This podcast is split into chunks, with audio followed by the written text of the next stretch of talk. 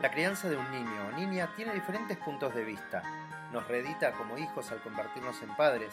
Es una experiencia única cuya vivencia se puede contar como si fuera un ejemplo, pero cada uno debe vivirla y construirla con lo que es, con lo que uno fue y con todo lo que uno anhela ser. Mi nombre es Gabriel Federico y estás escuchando mi podcast Caminos de Crianza.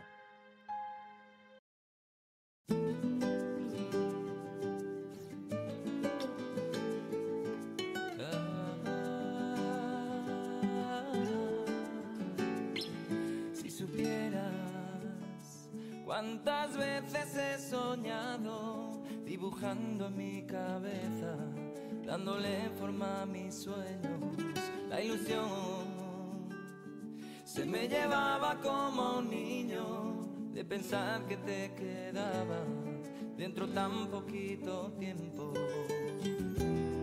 Y llegaste al fin cuando asomaba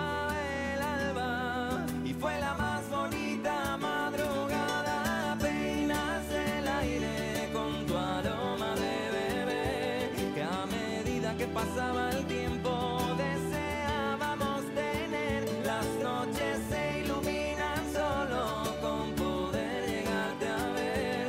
Sonreírle a nuestras vidas siempre en cada amanecer.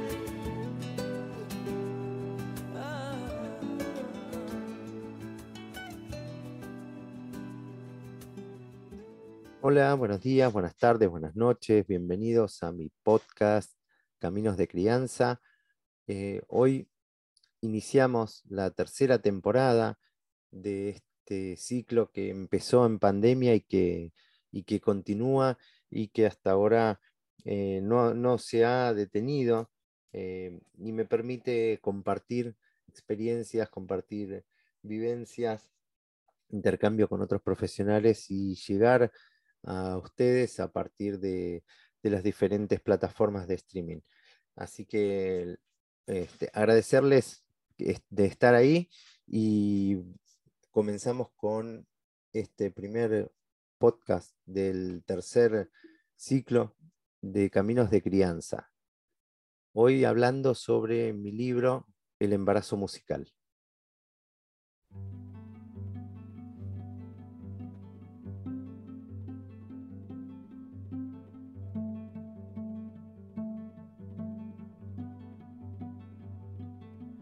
El 21 de diciembre del año 2000, hace 22 años atrás, llegué tímidamente por la avenida Santa Fe de la ciudad de Buenos Aires a la librería Kier. Ahí iba a tener una entrevista con Héctor Pivernus, quien me había citado para que le dejara un manuscrito de este libro. Yo nunca me imaginé que a los pocos meses estaría en la Feria del Libro presentándolo y que después de este libro y de esta presentación vendrían otros libros y mucho menos que iba a terminar teniendo una relación de amistad de tantos años con él y con, su familia, hoy este, con sus hijos. Me acuerdo que este libro originalmente se iba a llamar Los efectos de la música en el embarazo. Y la verdad que ese era un título muy técnico y tenía un contenido un poco distante y tal vez frío para llegar a un público general. Las mujeres embarazadas. ¿no? Este, era como eh, el objetivo, pero este, eran cerca de 500 páginas, era un- un- una especie de, cantidad de, hojas con contenido que realmente iba a ser muy denso para leer. Y me acuerdo que tuve una charla con el doctor Thomas Berni, este, que, quien hizo el prólogo y con quien tenemos una relación de, de 20 años ya, este, de, de intercambio fluido y de inclusive de, experiencias este, muy interesantes que ya en algún momento seguramente las contaré. Eh, y, y él me aconsejó cuando estuvo en la Argentina, él estuvo en el año 99, me dijo, no lo llames así, este, porque un libro que se llame Los efectos de la música en el embarazo y que tenga 500 páginas no lo va a leer nadie. Me dice, pensá otro nombre, tiene que ser algo más genérico.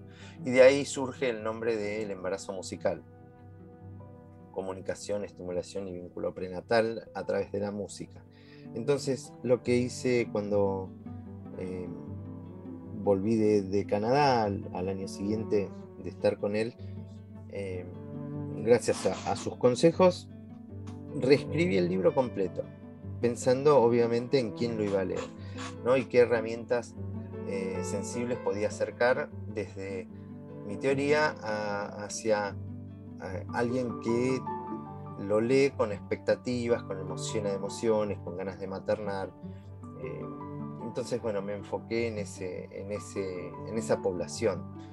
Eh, la verdad que después de 21 años aprendí muchísimo más de lo que sabía, ¿sí? no solo en la teoría, sino en la práctica, sumando madurez, experiencias de vida, cambios de paradigmas, un montón de vivencias que aportaron nuevos puntos de vista. Pero lo que descubrí eh, es que me di cuenta que, las, bases teóricas que pude plasmar en el embarazo musical hoy siguen siendo sólidas, que sostienen mi trabajo durante todos estos años, eh, teniendo en cuenta la psicología pre y perinatal, que crecieron exponencialmente, y hoy la verdad que aquellas hipótesis que planteaba hace 22 años atrás, o más, porque el libro fue escrito unos años antes de, su publicación, las he podido corroborar casi en su totalidad.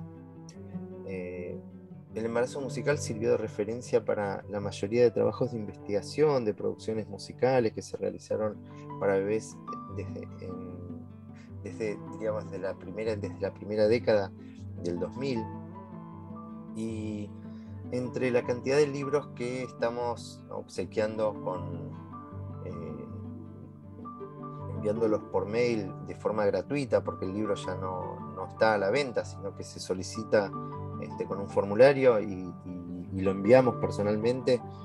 Eh, entre esa cantidad que enviamos, que ya superan los 3.000 ejemplares, más la cantidad de libros que han sido publicados, eh, estamos calculando alrededor de unas 100.000 personas que eh, durante los embarazos eh, nos invitan a, reflexionar sobre bebés musicales, ¿no? bebés que han sido recibidos con música durante, durante su embarazo. Y lo que sí es interesante es que más allá de las especulaciones, eh, lo que es más significativo es que muchísimas mujeres y, hombres se convirtieron en madres y en padres y priorizaron la importancia de lo que es el vínculo prenatal y la crianza desde una visión y una perspectiva mucho más conectada, mucho más humana. Eh, a lo largo de estos años también, eh, tomando estas bases, pude desarrollar el modelo de musicoterapia focal obstétrica, el modelo Mami Sounds, este, donde tuve oportunidad de capacitar a muchísimos profesionales de, más de 21 países. Eh, y la verdad que, eh, que, poder formar y capacitar gente en el área de musicoterapia prenatal de alguna manera me hace sentir como que yo también estoy ahí presente en los trabajos que realizan. En todos estos años, por supuesto, hay un, se dan muchos cambios, ¿no? Eh, y, lo que sí, eh, dentro de estos cambios, hay una cuestión de cambio de paradigma enorme, ¿no?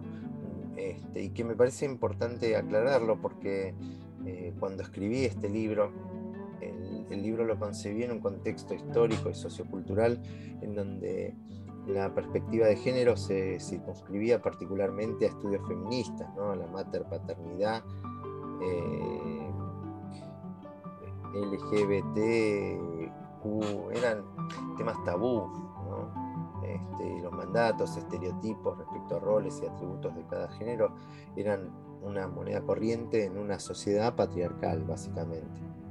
Eh, todos estos paradigmas también fueron cambiando, inclusive los míos, por supuesto, este, porque la sociedad muta y avanza con la conquista de nuevos derechos universales y afortunadamente hoy en día son pocas las personas que consideran a la maternidad como una función natural, instintiva eh, o propia y exclusiva de un género femenino.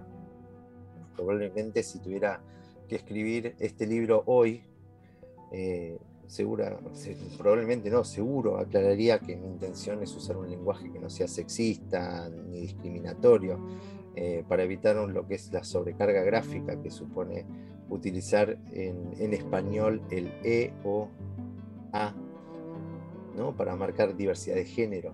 Eh, optaría por usar el masculino genérico clásico, en el que entiendo que, representa aquí a varones, mujeres y divergencias.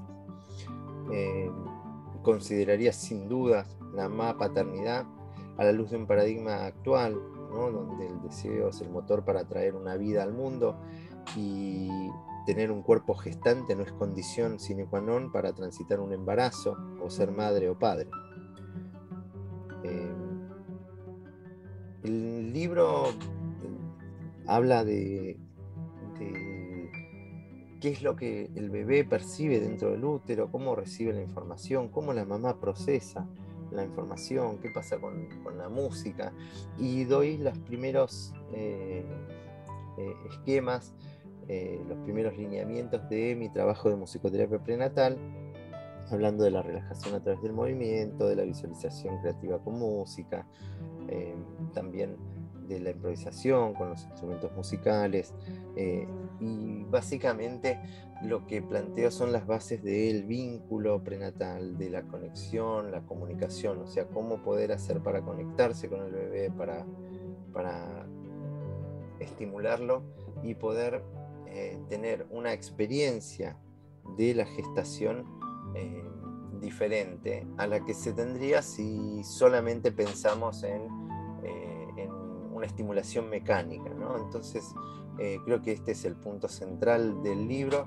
Y, como decía antes, aquellas personas que tengan ganas de, leerlo, que quieran conectarse con estas experiencias, que quieran eh, saber desde un lenguaje muy llano y, eh, digamos, y, aproximarse a, estas temáticas, este, los invito a completar el formulario y a enviármelo para que les pueda mandar por mail mi libro, El embarazo musical. Acabamos de escuchar Caminos de Crianza, un podcast dedicado a la historia y actualidad de temas relacionados con la infancia, el embarazo, la paternidad y la crianza.